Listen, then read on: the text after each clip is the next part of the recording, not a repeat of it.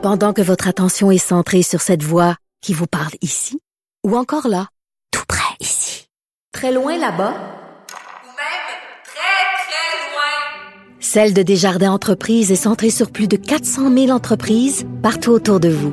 Depuis plus de 120 ans, nos équipes dédiées accompagnent les entrepreneurs d'ici à chaque étape pour qu'ils puissent rester centrés sur ce qui compte, la croissance de leur entreprise.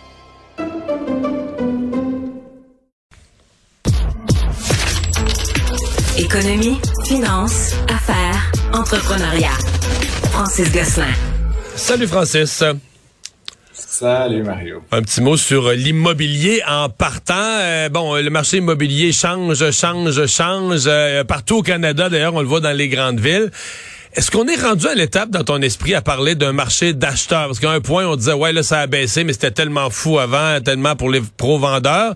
Euh, Est-ce qu'on est un marché à l'équilibre ou on approche d'un marché d'acheteurs?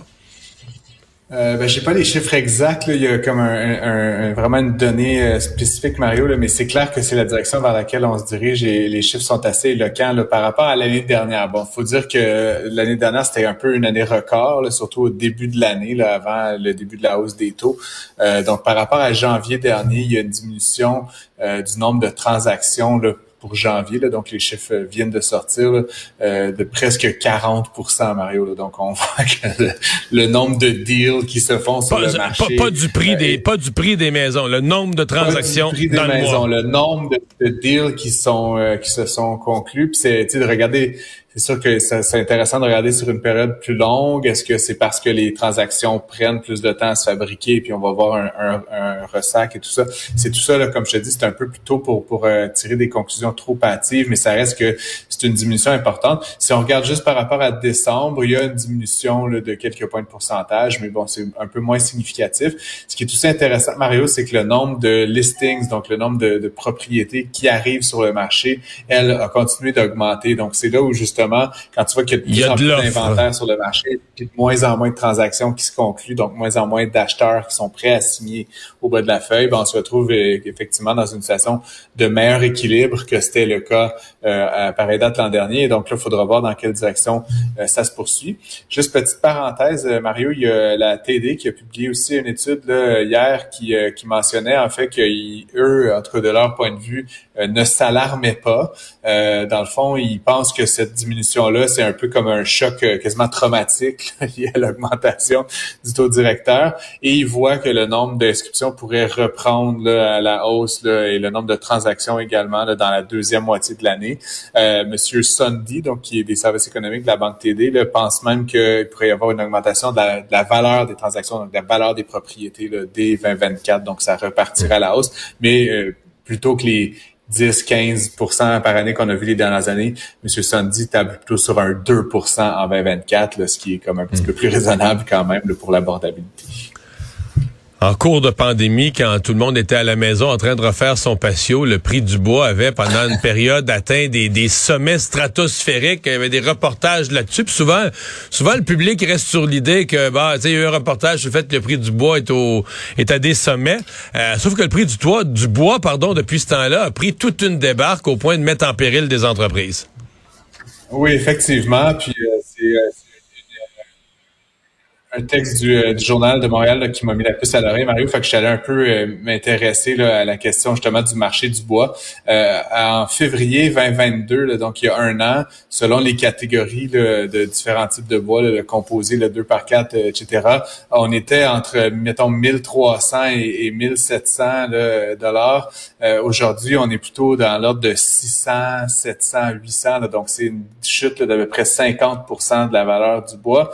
et donc, ça amené des entreprises, dont Forex, qui est une entreprise d'ici, euh, qui avait fait un investissement très important euh, du côté ontarien là, pour acheter les, les, les activités euh, d'une autre organisation dans le domaine du bois, à, donc à investir 250 millions de dollars et malheureusement, ça a comme fini de vider le, le compte de banque de l'entreprise. Donc, Forex s'est placé sous la protection de ses créanciers, dont malheureusement là, fait, fait partie l'État québécois. Donc, il y a une question d'à peu près 25, 24 millions de dollars qui seraient en jeu pour pour Investissement Québec qui pourrait être perdu si s'il n'y a pas un redressement adéquat de cette entreprise-là à court terme. Ça donne quand même un certain oomph, là, Mario, par rapport à ce qu'on a vécu pendant la pandémie, comme tu dis, où tout le monde refaisait son son deck, là, ou je ne sais trop quoi, que là, cette demande-là, elle a vraiment chuté, puis elle est revenue à des, niveaux plus, plus habituels, comme elle était autrefois. Mais tu sais, je l'ai, euh, le prix du bois, c'est aux États-Unis, mais c'est fou ce qui est arrivé pendant la pandémie, parce que le prix du bois, c'était dans une fourchette, là, tu sais, euh, Ici, c'est du je sais pas combien de pieds. C'est une fourchette de 3 à 500 dollars. Mais depuis une décennie, là, 3 à 500, 3 à 500, 3 à 500, ça joue toujours là-dedans. Et tout à coup, là, printemps, printemps de la pandémie, euh, ça a monté, ça a doublé. Puis après ça, plus tard, en 2021, ça a quadruplé. Et, puis là, ben, c'est juste revenu à des niveaux d'avant, mais c'est juste que ça c'est des pics de peu prix. du niveau d'avant, mais effectivement, on est au niveau historique, effectivement. Là, donc, euh, c'est ça l'enjeu. Puis ce qui est un peu particulier, en tout cas dans le cas de Forex, là, que, comme je décrivais, c'est d'avoir fait ces, de pris ces décisions-là, fait ces investissements-là, alors que le prix était vraiment à son summum, puis qui était un summum un petit peu conjoncturel, Mario. C'est-à-dire, c'était assez évident que ça allait pas se maintenir. Parce que si le prix est à 400 pièces, mettons, depuis une décennie, puis tout à coup, il est à 1500 t'es pas supposé, je pense, prendre une décision en fonction en, fonction du fait que le prix devrait rester aux alentours de 1500 pour la prochaine décennie. La probabilité, c'est que des pics comme ça, à ça revient à son niveau historique ou à peu près. Effectivement, puis la demande, pour le autant pour les panneaux de bois, autant pour le, le, pied planche, là, est revenu à sa normale. Puis qui plus est, Mario, là, non seulement on est plus confiné, donc on a peut-être moins de temps pour refaire le patio dans le cours arrière, mais comme sujet numéro un, tu sais, évidemment, euh, la, la, diminution de l'appétit pour l'immobilier. Puis bon, j'ai parlé des reventes là, à l'instant, mais l'immobilier neuf, les mises en chantier sont également en chute libre là, partout au Canada. Euh, il y a une grosse partie du, du parc immobilier, notamment dans l'unifamilial, qui est fait à base de bois. Donc, c'est certain qu'on pourrait voir le, prix du bois euh, euh, au pied planche le continuer à diminuer dans les prochains mois. Peut-être pas beaucoup plus qu'il est actuellement, mais ça reste. Donc, c'était un drôle de pari au moment où le marché était à son top de se lancer dans des mm. grandes euh, campagnes de conquête du monde. et donc, effectivement, de se retrouver à peine un an plus tard, les, les, deux pieds dans l'eau, malheureusement mm. pour, pour Forex. Ça coïncide aussi avec le, la relève là au sein de l'entreprise. Le fondateur de l'entreprise est décédé dans la dernière année, donc ça, ça a pu aussi euh, donner mm. peut-être une perte de repère là, au niveau de la, gouvernance de l'entreprise, malheureusement, pendant cette période-là. Est-ce que tu as des nouvelles à donner à nos auditeurs qui ont des actions d'Airbnb?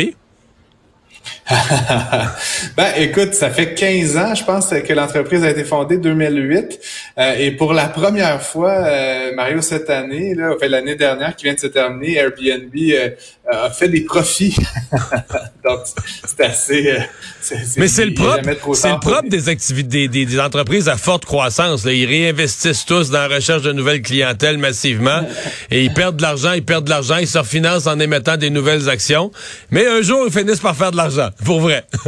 effectivement. Quand c'est assez gros, là c'est assez, ouais, c'est ça. Puis je veux dire là, déjà, faut se rappeler, ben, comme comme toute l'industrie là, Mario, pendant la pandémie, euh, Airbnb a été euh, complètement massacré là par euh, par le fait que les gens ne voyageaient plus, sortaient plus chez eux, etc.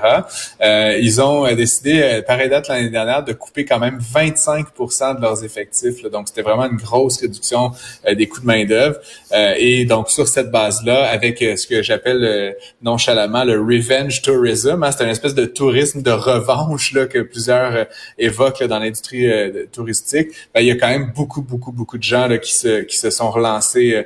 Euh, donc, mais, je disais que je disais que leur dernier trimestre, le quatrième trimestre de l'année, donc l'automne, avait été extraordinaire parce qu'ils ont eu un temps des fêtes de fou là, Airbnb. Exactement. Oui, oui, c'est ça. Puis, puis, comme je dis, c'est difficile de comparer parce que l'année 2021 qui sert de référence. On était, confinés dans je sais pas combien de pays. Ben c'est ça, mais on parle quand même d'une augmentation de 40% sur une année là, des revenus. Euh, puis c'est fou là, passer de, de, de de, de, presque zéro, plusieurs années négatives. Sur 8 milliards, un peu plus de 8 milliards de chiffre d'affaires, Mario, ils ont dégagé presque 2 milliards de bénéfices nets. C'est 25 de marge nette. C'est comme très, très profitable comme activité. Donc, il va falloir voir si ça se poursuit. Euh, le prix de l'action a pris un petit bump, mais avec des résultats comme ça, Mario, si ça, ça devait se poursuivre là, dans des 25 de, de, de rendement, euh, l'action pourrait retrouver son niveau d'antan. Euh, à un moment donné, l'action valait plus de 200 dollars. Euh, avant hier, elle en valait un peu moins de 100. Puis là, tu vois, elle est repartie à la hausse depuis quelques jours. Là, elle est à 137 euh, ce matin. Euh, donc, mais si mais ça fait pas, ça fait pas super longtemps. Je me souviens de l'entrée en bourse en bourse d'Airbnb. 2020. ouais, c'est ça, c'est récent. 2020, là. donc, ok, mais ils sont rentrés en bourse juste avant la pandémie. C'est pas bon. En pleine pandémie. oh là là. C'est ça, effectivement. Décembre 2020, Mario. Donc, tu sais, c'était quand même un pari courageux de leur part. Mais je pense que comme beaucoup d'entreprises, puis je sais pas tous les détails financiers avant euh, cette entrée en bourse, beaucoup d'entreprises, Mario, qui se retrouvaient à devoir lever des capitaux euh, pendant la pandémie, puis qui n'avaient pas tellement d'autres alternatives. Donc l'entrée en bourse, même si l'entreprise était comme en, déroute, c'était la seule façon d'aller chercher des capitaux neufs en, en, socialisant, dans le fond, l'appel à, à public à l'épargne. Et donc effectivement, je pense que rentrer en bourse, c'est probablement fait à un niveau beaucoup inférieur à ce qu'il aurait été un an avant, en décembre 2019, mais ça leur a permis donc d'ajouter donc cette capitalisation là. Puis aujourd'hui, tu vas de, reprendre vraiment dans, la entre guillemets, bonne direction. C'est sûr que pour les détracteurs d'Airbnb, tout ça, ça peut être un peu inquiétant là, de savoir que l'entreprise euh, regorge maintenant de liquidités. peut-être qu'ils vont se lancer dans une offensive un petit peu plus agressive, mais bon, il faudra voir si leur stratégie est dans cette dans cette ligne là. Merci Francis. Au revoir. À demain.